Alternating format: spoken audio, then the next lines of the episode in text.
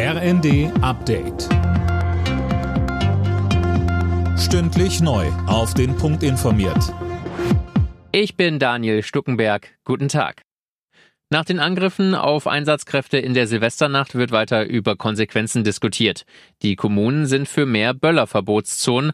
Manuel Barth von der Deutschen Feuerwehrgewerkschaft hält davon nichts und meint im ersten, dass besser nach den Ursachen gesucht werden sollte. Idioten gibt es überall. Aber wir müssen natürlich gucken, wo konzentriert sich da dieses Problem. Wir müssen in die Jugendarbeit, wir müssen in die Prävention, wir müssen auch akzeptieren, dass junge Männer in, in Deutschland, in Berlin, in gewissen Problembezirken eben auch unter einem gewissen sozialen Konstrukt geprägt und aufgezogen und groß werden. Und in dieser Community ein Abdriften zu beobachten ist, was die Akzeptanz des Rechtsstaates angeht.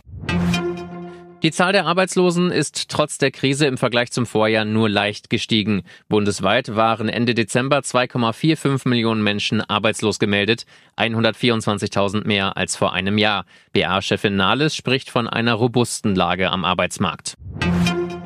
In der Ostukraine sind offenbar mehrere russische Folterlager entdeckt worden.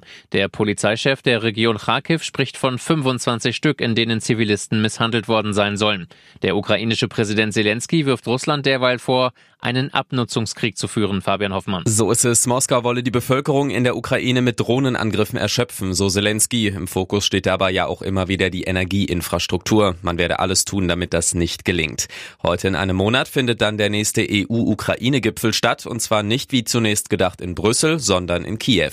Es geht um die weitere Unterstützung der Ukraine.